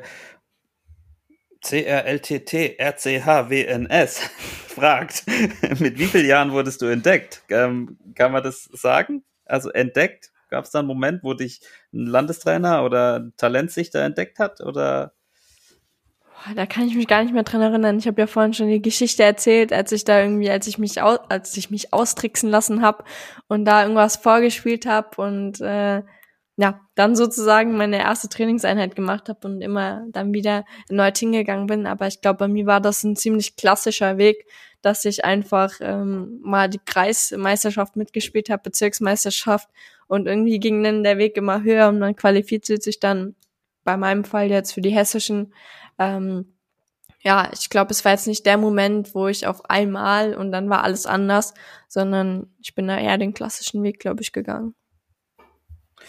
So, vorletzte Frage. Gibt's ein AfD FS fragt, woran denkst du vor einem wichtigen Spiel? Äh, unterschiedlich. ähm, da können ganz wilde Gedanken aufkommen. Es kann aber auch sehr konzentriert sein. Es kommt immer ein bisschen drauf an, in welcher Stimmung man ist. Aber grundsätzlich vorm Spiel bin ich eher der Typ, der seine Ruhe eher braucht und äh, Musik sich auf die Ohren setzt und äh, sich äh, probiert auf das Spiel vorzubereiten und sich schon im Kopf ähm, so ein bisschen ähm, ja das Spiel sozusagen vor ähm, gedanklich ausmachen und äh, ja das so ein bisschen zu visualisieren, aber ähm, ich bin eher der Typ, der dann wirklich seine Ruhe braucht und nicht wie man andere noch irgendwie drei Minuten vorher überall rumspringen und sich mit allem anderen beschäftigen. Dann komme ich meistens äh, viel zu hektisch zum Tisch. Deswegen entspannt, ruhig und äh, sich auf den Gegner vorzubereiten. Richard, woran sollte ein Spieler vor einem wichtigen Spiel denken? Das ist eine gute Frage. Also da komme ich wieder zurück zu, äh, zur Ritualisierung. Jetzt, jetzt, wir sind fast am Ende, aber da muss ich noch mal kurz sagen, also ich, Hut. Ich habe überlegt, ob ich die Frage stelle. Aber Hut ab, Rafael Nadal. Und da hat man das wunderbar gesehen, wie er sich selbst diese kleinen Inseln geschafft hat. Also das fand ich herausragend wie er die Flaschen nebeneinander gestellt hat, ja. Und jetzt mal Spaß beiseite. Äh, das sind einfach so diese kleinen Rituale. Wir hatten das ja auch schon in der einen oder anderen Podcast-Folge. Ich glaube, diese Form, die braucht man, um seine Ruheinsel zu finden. Er macht das tatsächlich, ähm, ja, bei jedem Seitenwechsel, wenn man so will, jedes Mal, wenn er aus dem Fläschchen trinkt. Ähm, aber ich glaube, solche Dinge, da kann man jetzt gar nicht pauschal sagen, du sollst an das oder an das denken, sondern ähm, sich generell so einen Ansatz zu nehmen, mit was kann ich mich am besten konzentrieren, wo kriege ich eine Ruheinsel, für viele sind es so diese kleinen Rituale. Dazu kann ich noch immer aufrufen. Ähm, es hat gar nicht damit zu tun, an was denke ich, sondern was mache ich denn? Möchte ich eine Runde Musik hören? Möchte ich mein Handtuch falten? Äh, oder ähm, möchte ich einfach nur mal kurz äh, zur Seite gehen und äh, ja, meinen Lieblingssong noch mal hören, weil ich mich da so ein bisschen aufputsche? Das ist für jeden glaube ich, unterschiedlich, aber diese kleinen Rituale, das finde ich eigentlich immer eine sehr, sehr gute Sache vor den Spielen. So, aber und die letzte. Am ja. besten ans Gewinnen, oder? Denken. Äh, ja. Nein, aber ta tatsächlich denke ich ja wirklich, wenn man wenn man äh, ans Gewinnen denkt, dass das nicht unbedingt äh, hilfreich ist, sondern eher so ein bisschen zu sagen, okay, ähm, ähm, was gibt mir denn so ein bisschen Ruhe? Ja, also ein, ein Jörg Roskopf hat sich oftmals darauf zurückgezogen und gesagt, ich kann dieses Spiel nur sehr sehr gut spielen, weil ich habe so viel trainiert, ich habe so viel dafür investiert. Sport ist fair, das, was ich investiere, kriege ich raus. Also insofern, äh, deswegen mache ich mich ruhig und entspannt, weil ich habe alles getan, was ich tun konnte und gehe mit diesem Gefühl rein. Ja, viele andere brauchen vielleicht direkt vor dem Spiel diese letzten halbe Stunde um vielleicht nochmal irgendwelche äh, äh, kurzen Antritte, Sprints zu machen, haben so wie du jetzt einen Kopfhörer auf äh, und hören sich nochmal, äh, keine Ahnung, äh, Rocky 1 an, ja, wie er, wie er auf den Berg. Äh, äh, äh, das war vor 30 Jahren, hat man sich das angehört vor dem Spiel. Ja, heute, heute hört man das nicht mehr an. Ich gebe es zu, aber ihr wisst ja, ich bin alt und stehe dazu. Da bin ich raus. ja, das stimmt. Perfekt vorbereitet zu sein. Das gibt einem ein gutes Gefühl. Ging mir früher auch immer so bei den Prüfungen, hatte ich nur auch selten selten das Gefühl tatsächlich, aber wenn ich es mal hatte, war es gut. Ähm, was spielst du für Material? Letzte Frage von Valentin 108. Ich spiele also erstmal Yola. Aha, Überraschung. und ich spiele die ACC und den neuen ZGR-Belag auf der Vorhand. Ähm, Dynarace. Ich weiß immer nie, wie man das richtig ausspricht, deswegen sorry dafür. Und ich hatte das bei Butterfly unter Vertrag, der weiß das auch nicht. Aber ja, also ich muss mal sagen, wir sind hier einen neutralen Podcast, haben viele, viele tolle Firmen, unter anderem Butterfly, unter anderem Yola, unter anderem Tipa. Jetzt könnte ich 84 weitere aufzählen, aber klar, äh, so wie Sophia gesagt hat, Sophia ist bei Yola unter Vertrag, aber wie man genau den Belag ausspricht, da muss noch mal ein Rade Markovic vielleicht fragen. Das mache ich.